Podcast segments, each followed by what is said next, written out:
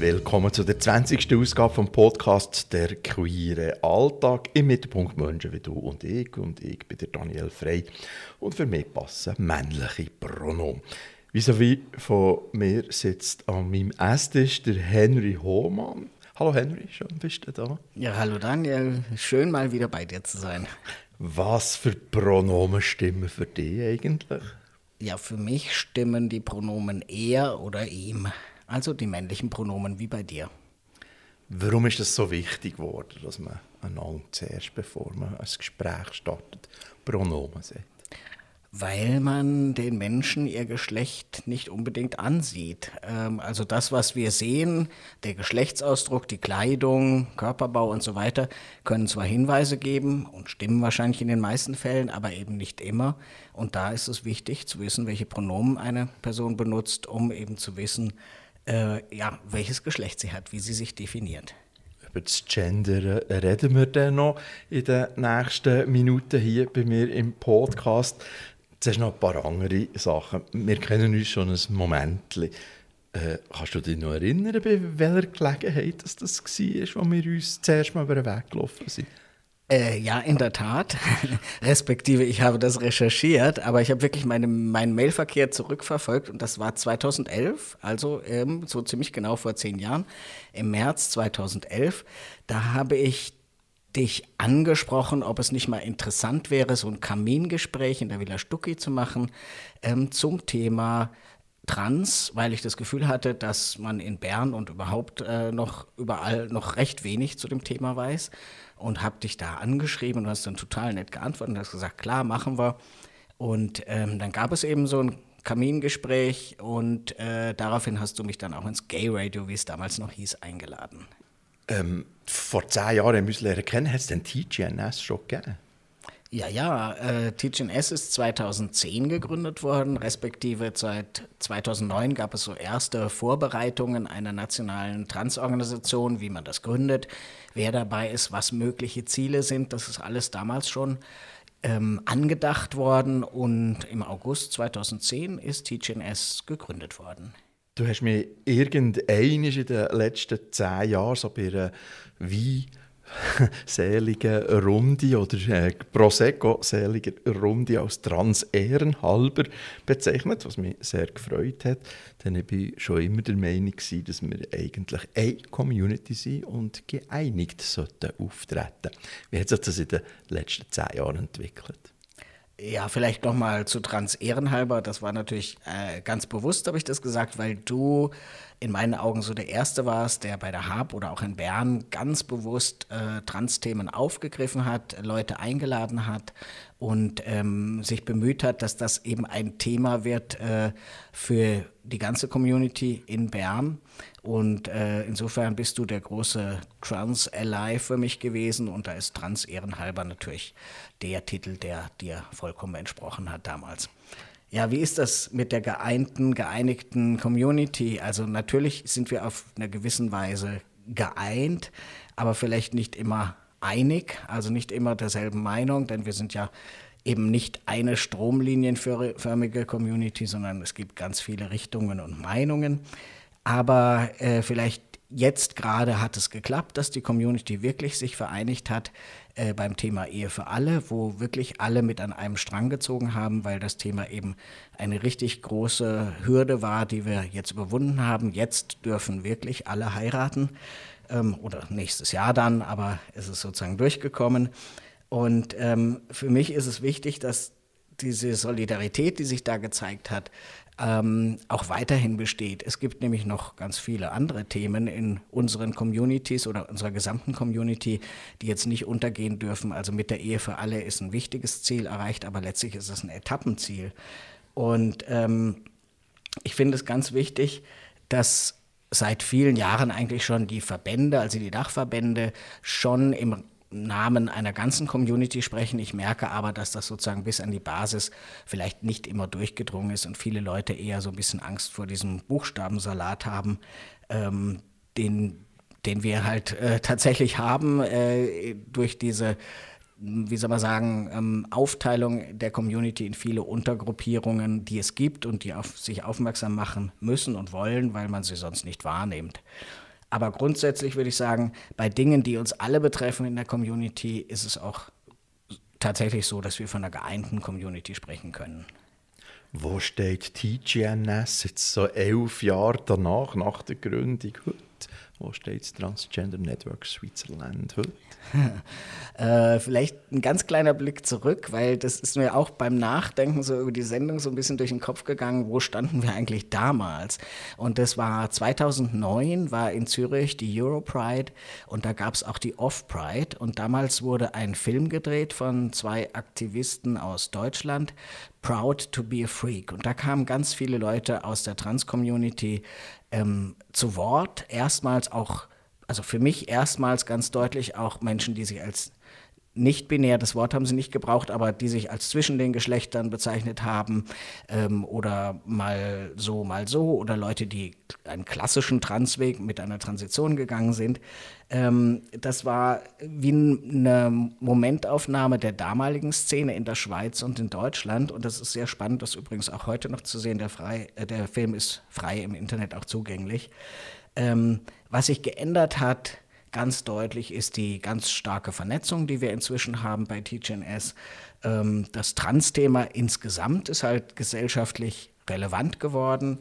Ähm, und ganz wichtig auch eben nicht-binäre Menschen sind jetzt auch Teil der Bewegung. Ähm, ein sehr sichtbarer Teil auch im Moment, äh, weil wir dafür auch im Moment eben auch kämpfen.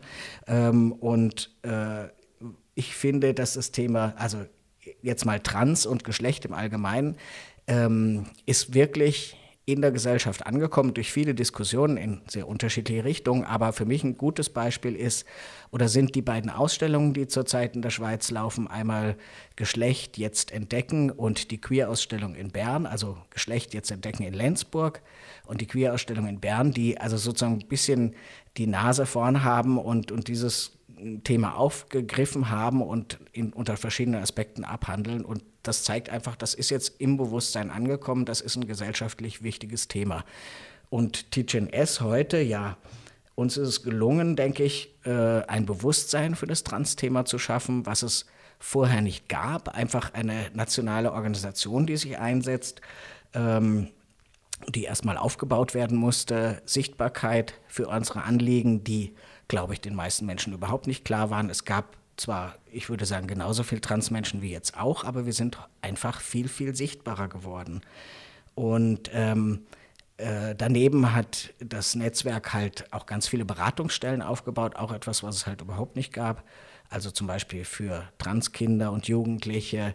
Ähm, das Thema Politik natürlich ist ganz wichtig, äh, aber auch Angehörige oder Schulbesuche oder Arbeitswelt. Also da überall hat sich ganz, ganz viel in den letzten zehn oder elf Jahren, muss man jetzt schon sagen, entwickelt. Und da stehen wir an einem ganz anderen Punkt. Äh, darüber hinaus sozusagen haben wir die Füße auch drin in Themen, die jetzt nicht ganz primär nur trans sind, also zum Beispiel Asylbereich, wo es auch um LGBTIQ-Menschen geht und eben auch Transmenschen oder Personen im Gefängnis oder ähm, auch das Thema häusliche Gewalt, also mit der sogenannten Istanbul-Konvention, da äh, was jetzt eine politische Bewegung ist, äh, da äh, sind wir auch mit dabei. Also das heißt, äh, das Thema Menschenrechte und Trans ist immer ganz eng verbunden und da sind wir sehr, denke ich, sehr aktiv und ähm, ich denke, eine Diskussion über diese Themen ist nicht mehr denkbar, ohne auch Leute aus der Trans-Community oder von Teaching S mit dabei zu haben. Wie schafft man das aus mit einem ehrenamtlich, fast nur ehrenamtlich organisierten Verein? also ehrlich gesagt keine Ahnung. Das ist natürlich Schritt für Schritt gekommen. Das äh, entsteht nicht von einem Tag zum anderen. Und wir haben ja inzwischen auch, naja, wenige, sehr wenige äh, bezahlte Stellen mit wenigen Prozentpunkten. Aber das hilft enorm, vor allem für das politische Lobbying. Ähm, denn eben, wenn jemand, äh, wie die meisten von uns, einen Job hat und regelmäßig tagsüber arbeitet, kann man nicht morgens um sieben vor dem Bundeshaus stehen und lobbyieren. Das geht nicht. Das geht halt wirklich nur mit bezahlten Stellen. Dadurch haben wir auch einen ganz großen Sprung machen können. Aber ich denke, das Ganze hat sich entwickelt, entwickelt. Wir haben viele Möglichkeiten gehabt, wo wir uns einbringen konnten. Und wir haben auch lernen müssen, häufiger mal Nein zu sagen, um ein Thema ja, sauber anzupacken, äh, richtig zu durchdenken und zu organisieren und andere Themen, die wir uns aufheben für spätere Jahre. Und ich habe das Gefühl, so schnell ist das Thema nicht abgehandelt, dass wir äh, die Hände in den Schoß legen können und uns zurücklehnen und sagen, jetzt ist alles gesagt und wir sind ein ganz normaler Teil der Gesellschaft. Du bist von, von TGNS mal Co-Präsident und mal Präsident oder umgekehrt. Ja, ja, beides und abwechselnd, ja. Was macht der Henry Hohmann jetzt noch für TGNS? Er ist, glaube ich, ein bisschen im Hintergrund getreten. Ja, in gewisser, ja, ja, in gewisser Weise schon. Also ich bin nicht mehr im Vorstand und ähm, bin aber noch ähm, so ein bisschen bei dem Thema Advocacy. Zum einen eben die, diese ganze Vernetzungs- und Lobbyarbeit tätig, äh, aber deutlich weniger als früher natürlich. Aber ich bin noch Mitglied der Arbeitsgruppe Arbeitswelt, wo wir dieses Programm Trans Welcome haben, um Transpersonen zu unterstützen in ihrem Coming Out am Arbeitsplatz und andererseits Arbeitgebenden Informationen zu geben äh, über Transmenschen, was passiert an der Firma, was muss man machen und so weiter. Also da bin ich relativ stark drin im Moment. Und ähm, ja, und immer, wenn, wenn man mal den Finger heben muss, äh, um das Thema aufs Tapet zu bringen, äh, habe ich gelegentlich die Chance, mich da zu äußern. Also eben bei so Medienanfragen. Oder ich habe zum Beispiel bei, der, bei beiden Queer- und Geschlechterausstellungen habe ich auch äh, ein bisschen mitgearbeitet. Also so, äh, so ganz zurücklehnen kann ich mich eigentlich nicht. Also ich glaube, Daniel, das geht dir genauso. Einmal Aktivist, immer Aktivist, das äh, lässt sich irgendwie nicht so gut ablegen. Was mir auffällt, und jetzt werde ich ein bisschen persönlicher werden, es gibt ein Foto von denen, wo ich dich eingeladen habe, so ein Kamingespräch, wo wir dann zuerst mal innerhalb von Hub Queer Bern, wie Hub heutzutage heisst, äh, geredet haben. Und ich habe auch noch kurz die besagte Radiosendung reingelassen. Also, du hast dich vom Aussehen her verändert seitdem dünkt es mir. Schrecklicherweise älter geworden. ja, aber nicht nur das. Also, Auftreten ist selbstsicherer und was mir aufgefallen ist, die Stimme hat sich noch einmal mehr verändert. Das kann das, natürlich, ja. Du also, das so feststellen? Ja gut, mit der Stimme, das merkt man selber natürlich nicht so, denke ich. Aber ich denke, als wir uns kennengelernt haben, mein Aktivismus hat mit meiner Transition auch begonnen. Das heißt, ähm, alle Veränderungen, die sich körperlicherseits bei mir getan haben durch die Hormone, ähm, waren sichtbar und hörbar. Und da ist ganz klar, dass in den zehn Jahren noch ein bisschen was gegangen ist. Ähm, eben mit der Stimme, das kann ich selber nicht so beurteilen. Ich freue mich einfach nur über meine Stimme. Die mag ich nämlich wirklich gern. Sie tönt doch gut, wenn du singst zum Beispiel. Äh, ja, natürlich. Also ja, das müssen andere beurteilen, aber auf jeden Fall singe ich gerne. Okay. Es gibt so gewisse Tabuthemen, wenn man mit Transmenschen redet. Zum Beispiel die Frage nach äh, etwas ganz Schlimmem, Operationen, oder die Frage nach einem Dead Name, nach dem früheren Namen, darf man aber jetzt so eine Veränderung, wie ich jetzt vorhin angesprochen habe, darf man das thematisieren? Ja, natürlich. Oder gehört das auch nicht dazu? Ist das so? so Nein, so? also ich meine, dann irgendwann äh, würden wir in großes Schweigen verfallen, wenn man gar nichts mehr fragen kann. Grundsätzlich darf man alles fragen, aber die Transperson muss nicht alles beantworten. Und es gibt natürlich Fragen, die letztlich ein bisschen unter die Gürtellinie zielen. Also eben, hast du eine genital angleichende Operation gemacht, das gleich im zweiten Satz, dann finde ich, das ist unangemessen, das sollte wirklich nicht sein.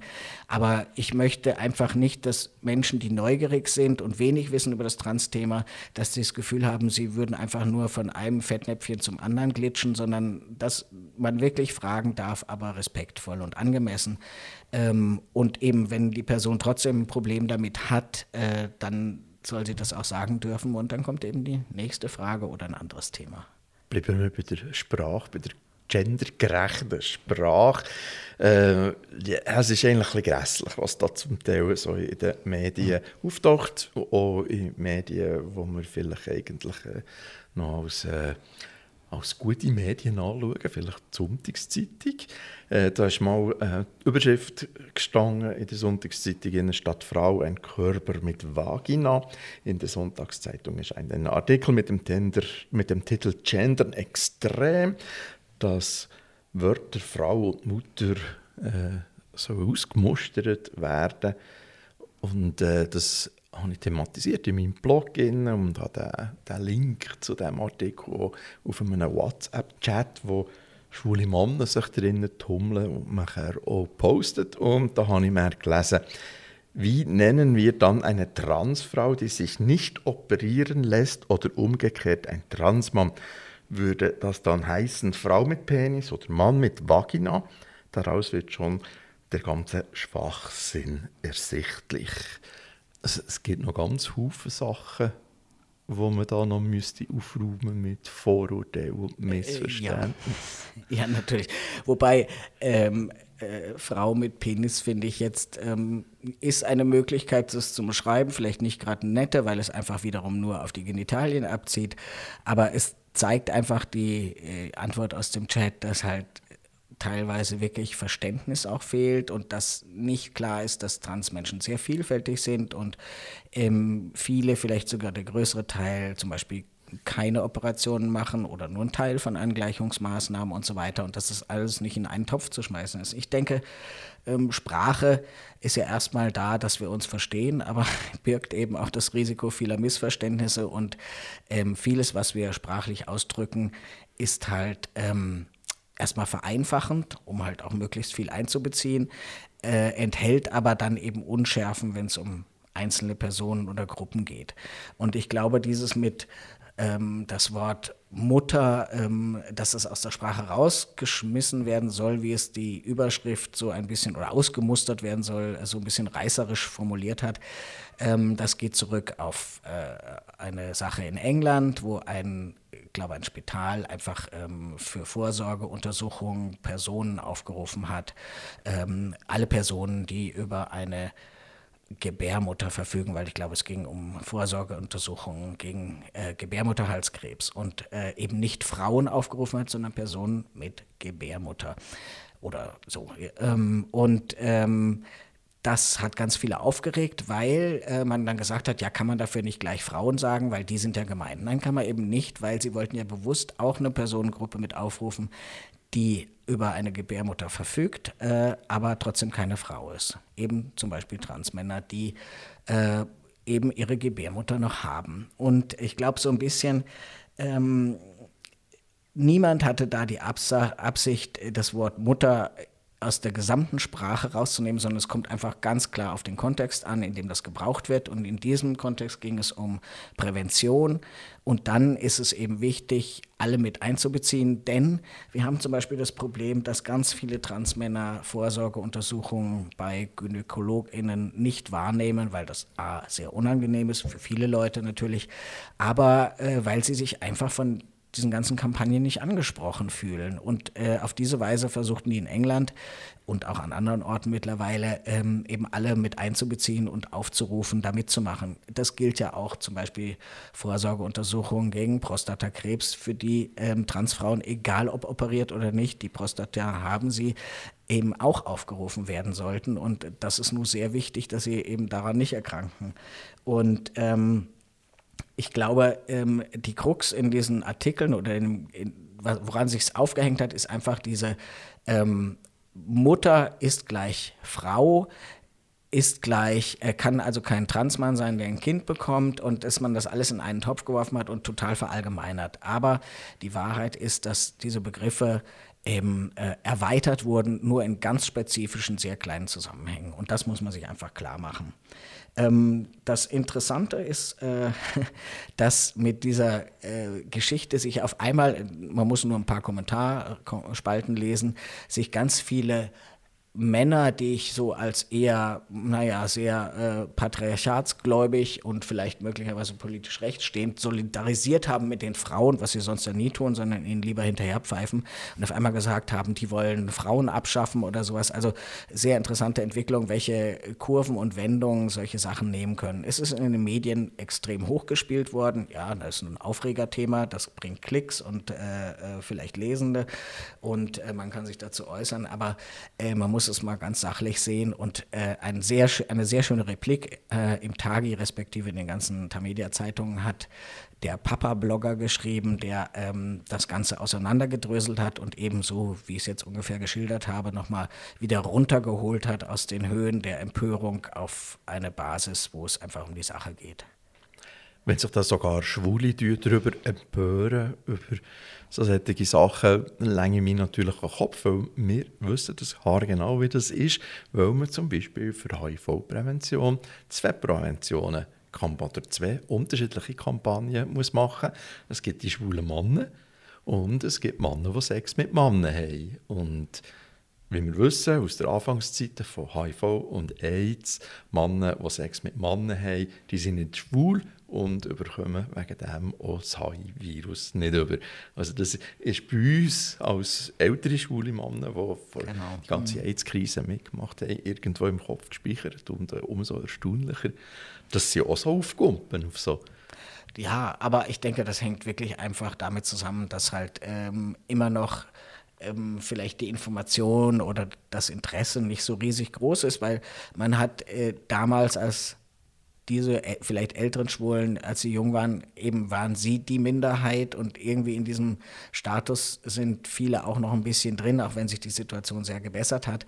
Und dann sozusagen über den, diesen Tellerrand rauszugucken und zu sehen, dass es in unserer Community ähm, eben andere Gruppierungen gibt, die sich jetzt auch zu Wort melden und im Grunde mit 20, 30, 40 Jahren Verspätung oder später ähm, genau vor denselben Problemen stehen, dann muss man sich tatsächlich, muss man das Brett vom Kopf mal kurz abreißen und sagen, hey, ja, das ist ja wie bei uns und eigentlich müssen wir uns total solidarisch verhalten und vielleicht auch wirklich informieren, ähm, nachfragen, das Gespräch suchen und ähm, ja, und nicht gleich reagieren wie der noch uninformierte Rest der Gesellschaft. Genau. Bleiben wir gerade irgendwie so ein bisschen bei diesem Thema. Wenn wir queere AktivistInnen so aus unserer Käseglocke vorgelüseln und vielleicht so ein bisschen Gesellschaft rausschauen, stellen wir immer so ein bisschen schräge und schauerliche Scha äh, Sachen fest. Ab 1. Januar wird die vereinfachte Änderung des Geschlechtseintrags umgesetzt und auch da hat es ganz komische Reaktionen gegeben. Ich werde dort etwas vorlesen. Es sei eine absolute Zumutung, dass man auf dem Zivilstandsamt einfach mitteilen kann, dass Männer nun Frauen seien und Frauen nun Männer. Für die Umwandlung braucht es weder ein Gerichtsverfahren noch eine chirurgische Korrektur und auch keine Kontrolle der unterleiblichen Verhältnisse. Und das kostet nur gerade 75 Franken. Also alles das Positive, wenn wir es anschauen, ins Negative kehrt. Mhm. Also, wir also ich hätte lieber kein Militär geleistet, keine Rekrutenschule gemacht. Ich hätte, wenn ich jetzt jung wäre, einfach kurz auf das Standesamt gehen und können sagen, ich bin jetzt eine Frau und irgendwie, wenn ich dann nicht mehr ins Militär muss, hätte ich es wieder zurückverwandeln Genau, und dann wäre Daniela sogar ein bisschen früher in Rente gegangen. Genau, genau sogar so. nur das. Und das genau darauf fokussierte die Diskussion von manchen Leuten, die den Punkt eigentlich nicht gesehen haben, sondern nur diese das Ergebnis einer langen Diskussion, auch im Parlament, und ähm, die sich jetzt nur noch darauf äh, beziehen, eben, dass man sich das Militär sparen kann durch eine schnelle Umwandlung auf dem Standesamt, respektive äh, früher in Rente geht äh, durch gleiches Verfahren. Und das klammert vollkommen aus, dass die Personen, die das beantragen, das sicher nicht äh, sich gestern überlegt haben und morgen aufs Standesamt oder aufs äh, Personenstandsamt gehen, sondern äh, dass da ein ganz langer Prozess dahinter steht, ein Coming-out, ein Zweifeln, ein wirklich oft Jahre, manchmal jahrzehntelanger Prozess des sich Klarwerdens, wer man wirklich ist und warum Dinge halt im Leben immer so komisch und, und, sich anders angefühlt haben als bei anderen. Also ähm, der, der, der Zweifel und das Fragen und auch bei vielen wirklich jahrelanges Leiden an sich und an dieser Situation, das wird damit total ausgeklammert. Niemand, niemand wird leichtfertig ähm, aufs Standesamt gehen oder aufs Amt gehen und diesen ähm, rechtlichen Wechsel machen mit den Papieren, denn was dann nie zur Sprache kommt in den Kommentaren ist, was bedeutet das danach eigentlich? Das bedeutet, dass du dann Post auf, den, auf Daniela kommst, bleiben wir mal dabei, ähm, obwohl du dich innerlich ja nicht unbedingt als Daniela fühlst, sondern nur halt nicht zum Militär willst, ne? ähm, dass du Wahlunterlagen, Steuerunterlagen, alles auf Daniela bekommst, dass anfangen die Leute dich Daniela zu nennen, weil die Post in deinem Briefkasten irgendwann auf den Namen lautet und so weiter und so weiter. Das heißt, du wirst eigentlich tagtäglich und ständig misgendert. Genau die Situation, die Transmenschen haben, bevor sie diesen Schritt gehen können. Und ähm, ob das so ein Spaß ist, um sich das Militär äh, zu ersparen, ähm, ja, du machst es dann halt nachher wieder zurück oder so. Aber ähm, äh, es gibt immer diese Missbrauchsmöglichkeit. Die gibt es überall. Muss man nur mal gucken, wie man das mit den Steuern machen kann und wo man sich da gut einbringen kann oder so andere Themen. Also Missbrauch ist halt im Menschen irgendwo auch ein bisschen angelegt, dass man äh, Möglichkeiten ausnutzt und Schlupflöcher. Aber wir wissen aus anderen Ländern, wo genau dieses Verfahren, das auf Selbstbestimmung beruht, ähm, bereits angewandt wird, es praktisch keine Fälle gibt, wo jemand das mal so aus Jux und Dollerei gemacht hat oder weil er am Abend viel getrunken hat und am nächsten Morgen äh, gerne Frau oder Mann werden möchte auf dem Papier. Man fragt sich natürlich, warum die Leute, die da in den Kommentarspalten äh, argumentieren, auch immer nur das Geschlecht am Unterleib, an den Genitalien festmachen, weil auch das ist nicht mehr das aktuelle äh, Bild der Wissenschaft äh, zu dem Thema. Aber auch da sieht man, dass halt ähm, viele Leute sich dagegen verweigern, weil Genitalien sind sowas Sichtbares, Deutliches, Greifbares, äh, um ein Geschlecht sozusagen festzumachen, dass sie sich andere Möglichkeiten gar nicht vorstellen können. Da denke ich, fängt die Diskussion sowieso erst richtig an. Aber positiv gesagt, ähm, dass bei jungen Menschen heutzutage, bei den Jugendlichen, die sind so viel offener und ähm, hätten die ähm, jetzt das sagen, glaube ich, wäre das alles überhaupt kein Thema und wäre sicher nicht mehr so viele Kommentare von äh, grämigen, alten, möglicherweise weißen Männern, ähm, die viel Zeit dafür verbringen, ähm, ihren Unmut in Kommentaren kundzutun, wäre gar nicht mehr nötig. Und ähm, es ist wirklich spannend, äh, dass das Parlament das ähm, ja eingesehen hat, diskutiert hat, sehr breit diskutiert hat, aber dass das Ganze doch rank und schlank relativ gut und schnell durchgegangen ist. Jetzt mal wirklich auch im Vergleich zur Ehe für alle, die ja jahrelang ähm, gebraucht hat, bis die Zustimmung inklusive Referendum kam. Aber ähm, ich glaube, Ihnen war klar, äh, dass es hier um menschenrechtliche Frage geht und dass niemandem etwas weggenommen wird, wenn man Transmenschen zugesteht, dass sie ohne große Probleme und relativ einfach und zugänglich für viele ähm, ihren amtlichen Geschlechtseintrag ändern können. Und das ist ja nur ein Punkt einer gesamten Transition. Apropos Jugend, das Alter und das Älterwerden soll in meinem Podcast der Schwerpunkt bilden in Zukunft. Das habe ich mir eigentlich vorgenommen, denn bin überzeugt, dass auch ältere queere Personen bei der Sichtbarkeit äh, noch gewisse Defizite haben. Henry, ist das Thema Alter eigentlich auch ein Thema für dich? Äh, ja, unausweichlich würde ich sagen. Ne? Ich steuere jetzt halt auch so langsam auf den nächsten Zehner zu nächstes Jahr und äh, klar, also man ist nicht mehr ganz so elastisch, wie man schon mal war. Ne? Und äh, so manches Knacken und Knirschen äh, gleitet einen am Morgen. Ähm, das ist, hält sich aber noch im Rahmen, aber natürlich mache auch ich mir Gedanken über das Alter und ich sehe halt auch, dass das Thema in der Trans-Community virulent ist und eben auch ein bisschen unterbelichtet. Also ich glaube, wir alle müssen uns da viel mehr Gedanken drüber machen, wie das mit uns und mit älteren LGBTIQ-Menschen weitergeht. Wie stellst du dir dein Leben in 20, 30 Jahren vor? ja, schwierig zu sagen. Also meine, wahrscheinlich sage ich jetzt erstmal das, was alle sagen werden, möglichst gesund bleiben, fit bleiben, geistig mobil. Ähm, aber man weiß es natürlich nicht. Ähm, und äh, natürlich würde ich auch gerne in der Wohnung bleiben und nicht in ein Heim umziehen und ähm, möglichst nicht pflegebedürftig sein. Ich glaube, das wünschen sich alle Leute. Und äh, ja, es kann aber ganz anders kommen. Und es kann auch von heute auf morgen was ganz anderes kommen. Ne? Was braucht es für uns queere ältere Menschen? Ich sage jetzt absichtlich uns. Ja, ähm, ich finde, das ist ein wichtiger Punkt. Die Frage, was wünscht sich die Community? Na, die wünschen sich ganz verschiedene Sachen. Also ich habe vor zwei, drei Jahren mal so transintern eine kleine Umfrage gemacht. Wie stellt ihr euch das Alter vor? Was wünscht ihr euch? Genau diese Frage. Braucht es spezielle Alterseinrichtungen für queere Menschen oder geht es auch anders? Was stellt ihr euch vor? Und äh, viele haben, also jetzt wirklich aus dem Transbereich, schon eine gewisse Angst vor dem Alter geäußert. Wie wird man wahrgenommen? Wird man auf einmal wieder neu geoutet, nachdem man jahrelang sein Leben geführt hat und auf einmal heißt es, da die Transe aus Zimmer 3 muss dringend gewaschen werden oder sowas. Also das ist jetzt sehr, sehr fies formuliert und vielleicht wird es auch so nicht sein, aber es ist einfach eine Angst, die viele haben, dass man einfach wieder aufgrund des Körpers zurückgestoßen wird in ein Geschlecht, was man gar nicht mehr lebt und was eigentlich nicht mein oder deren Geschlecht ist. Und ähm, die Frage, bräuchte es denn Heime, die jetzt speziell für queere Menschen sind, waren die Meinung, das ist interessant, so 50-50. Also die Hälfte hat gesagt, ja, das fänden wir toll, da wirst du verstanden, da bist du unter deinesgleichen, da muss man sich nicht erklären. Und die anderen haben gesagt, ich bin ja auch jetzt Teil einer bunten Gesellschaft und ich möchte weiterhin mit ganz vielen verschiedenen Menschen auch zusammen sein. Aber wichtig ist, dass vor allem die Pflegepersonen damit umgehen können, was es heißt, trans zu sein ähm, und einen Körper zu haben, der vielleicht nicht den Normen, wie sich die meisten vorstellen, möglicherweise entspricht.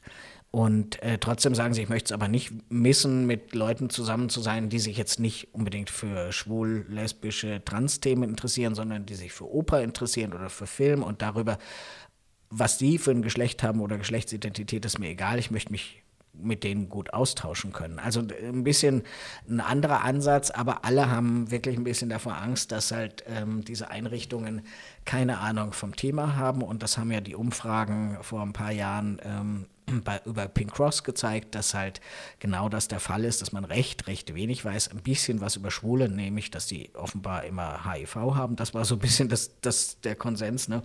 Wenn man überhaupt was wusste über Lesben, wusste man praktisch nichts und über Trans so wie, also gar nichts so.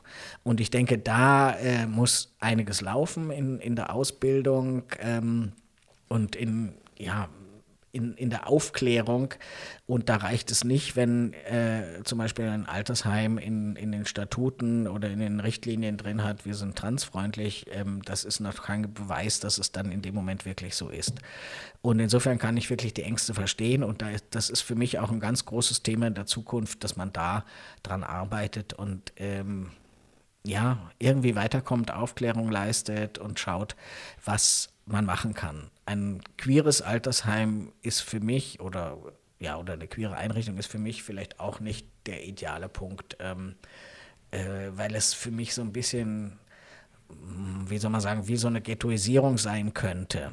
Natürlich ist es dann vielleicht so, dass der, äh, der Pfleger beim Aufräumen die sechs Heftchen diskret beiseite tut und nicht drüber mit den anderen schwatzt oder so Sachen.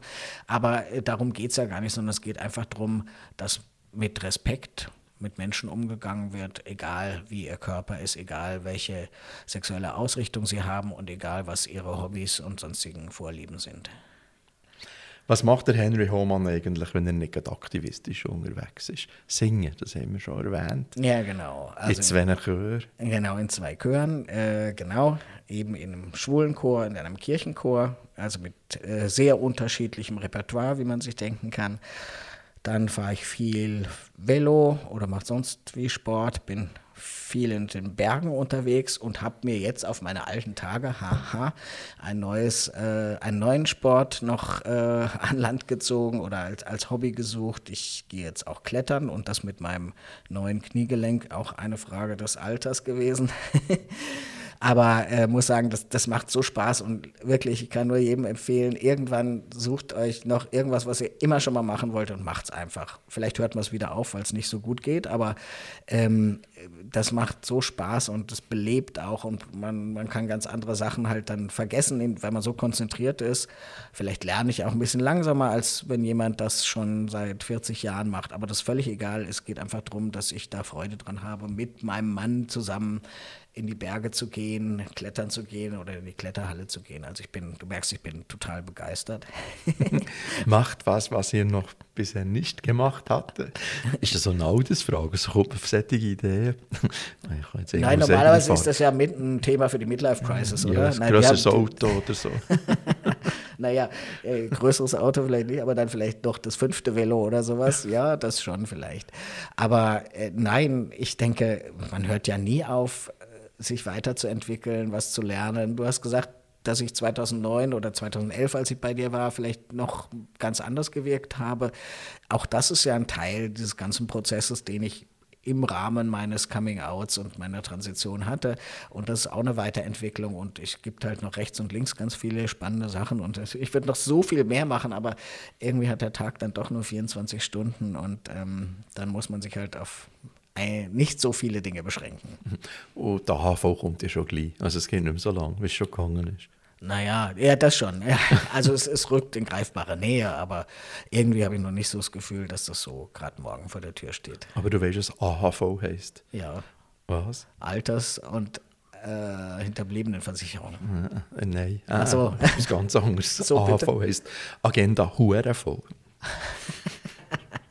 ja, du, da, da muss ich gar nicht erst bis dahin kommen, das geht auch so schon sehr, sehr gut. Kenne ich, genau. Bist du eigentlich ein politischer Mensch? Äh, ja, in Sachen Transrechte. Darüber hinaus äh, habe ich das Gefühl, ich habe zu wenig Zeit, um mich mit bestimmten Sachen intensiver zu beschäftigen und ähm, schaue, lese mich so ein bisschen schlau, aber nicht sehr, nicht so intensiv. Also da, äh, das ist so ein Teil, wo ich sage, da, das wäre auch nochmal spannend. Ne? Ah ja, genau. Wenn der Tag dann 25 Stunden hätte, hätte ich noch eine Stunde für die Politik mehr. Aber sag mal, eher bei queeren Rechten und so, da würde ich sagen, bin ich informiert, aktuell und weiß, wo die Reise hingehen soll, bei anderen Sachen eben etwas weniger.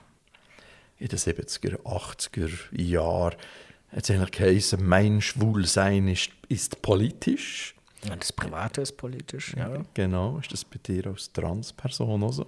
Ein bisschen schon, weil eine, eine Transperson oder jetzt vor allem äh, ganz, ganz stark äh, nicht-binäre Personen sind ein Politikum.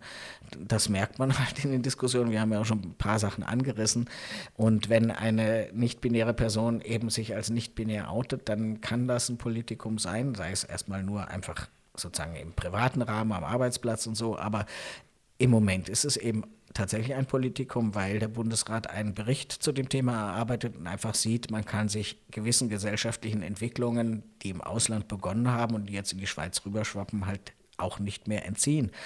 Äh, wenn ich so kurz erwähnen darf, es gibt jetzt eben gerade eine ganz große Kampagne äh, zur Unterstützung der Rechte von nicht-binären Menschen in der Schweiz, ein Crowdfunding, wo es eben darum geht, dass Personen, die im Ausland einen anderen Personenstand außer männlich und weiblich äh, hatten oder haben, entweder gar keinen Geschlechtseintrag oder eben einen dritten Geschlechtseintrag, die in die Schweiz kommen und die müssen sich zwangsweise für männlich oder weiblich entscheiden, weil etwas anderes gibt es in der Schweiz nicht. Das entspricht aber überhaupt nicht ihrer Identität.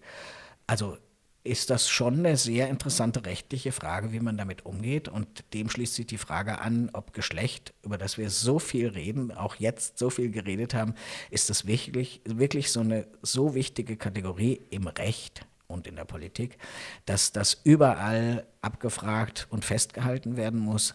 Ich meine, auch darüber denkt man nach und es gab ja auch schon äh, mal eine Motion, äh, wo gesagt wurde, im Recht brauchen wir eigentlich keine geschlechtlichen Eingrenzungen, sondern wenn es zum Beispiel um das Thema, ich sage jetzt mal Mutterschaftsurlaub geht ähm, oder äh, ähnliches, dann ist, muss man wissen, wer ein Kind geboren hat und äh, diesen, dieses braucht, aber das muss auch nicht unbedingt an dem Wort Mutter festgehalten sein, weil es gibt eben auch gebärende Männer, um das nochmal zu erwähnen. Aber äh, du siehst, insofern ist es schon irgendwo politisch und eben auch äh, mein Leben Teil dieser, dieser Politik, dieser Entwicklung in Geschlechterfragen und man kann da nicht einfach so tun, als wäre das nur meine Privatsache.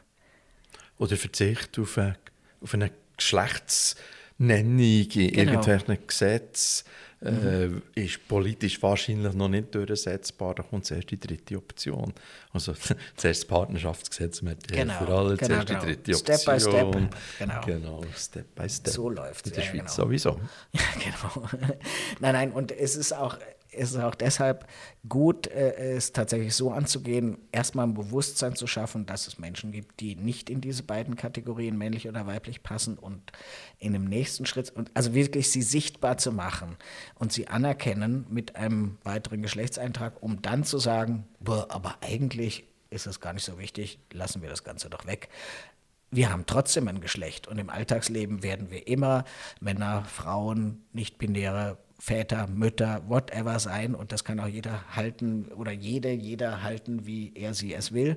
Aber es geht ja darum, was in den Gesetzen steht und was sozusagen die Politik daraus macht. Und das ist ein bisschen ein anderes Thema. Über was hast du dich besonders ärgern? Was macht dich verrückt? Äh, wenn mir Menschen äh, nicht mit Respekt begegnen, äh, wenn ich einen Platten in meinem Velo habe, das macht mich sehr verrückt, aber ist vielleicht äh, nicht so relevant. Aber ach, eigentlich bin ich, lasse ich, gehe ich selten so richtig hoch, dass ich mich total ärgere. Eher über Kleinigkeiten. Bei den großen Dingen denke ich, das braucht Zeit. Die Leute wissen zu wenig darüber. Gib ihnen die Zeit, rede mit ihnen dann kann man versuchen, die Meinung zu ändern. Und ich sage jetzt nichts zum Thema Impfen, weil vielleicht könnte ich mich da doch aufregen, aber das ist jetzt wirklich ein ganz anderes Thema. Also ich ärgere mich wirklich eher über den verlorenen Groschen sozusagen im, im Wortsinn oder über den kaputten Veloreifen als äh, darüber, wie ignorant manche Leute sind, weil ich irgendwo ganz tief in mir immer an das Gute in den Leuten glaube und ähm, denke, dass man irgendwo alle Leute erreichen kann, wenn sie zum Beispiel mit einer betroffenen Person mal persönlich sprechen. Weil all diese Leute, die sich in den Kommentaren äußern und abfällig äh, über das Thema reden oder über andere Themen, gibt ja ganz viele, die haben in der Regel am wenigsten Kontakt gehabt mit den Betroffenen oder mit den äh, entsprechenden Personen. Und in dem Moment, wo man jemanden kennt, wo man die Möglichkeit hat, mit ihnen zu reden und wirklich diese Schwierigkeiten und Probleme, die viele haben, eins zu eins erläutert zu bekommen, dann ändert sich schon was in den Köpfen. Das ist meine feste Überzeugung. Und über was kannst du dich besonders freuen? oh Gott. Ja, wenn ich, obwohl ich mich ärgere, um 4.30 Uhr aufzustehen, das trotzdem tue und in den Bergen vor Sonnenaufgang starte und dann irgendwo schon recht weit oben stehe und die Sonne geht auf, dann denke ich, ach, es hat sich doch gelohnt und das ist wunderbar. Und den Moment, den teile ich jetzt höchstens mit meinen BergkameradInnen, mit denen ich gerade unterwegs bin, aber ansonsten hast du das Gefühl, das ist nur für mich. Dann wünsche ich dir viel Sonne und hohe Berge. Merci, Henry, für die Besuch bei mir im Podcast Danke, «Der queere Alltag». Merci. Das ist die Ausgabe Nummer 20 vom Podcast «Der queere Alltag» mit dem Henry Hohmann. Die nächste Ausgabe gibt es am 19. Dezember. Du findest meinen Podcast unter der queerealltag.ch und abonnieren kannst du ihn bei Spotify, Google Podcasts, Apple Podcasts und Deezer. Und dieses Feedback schickst du am besten an hallo at derqueerealltag.ch.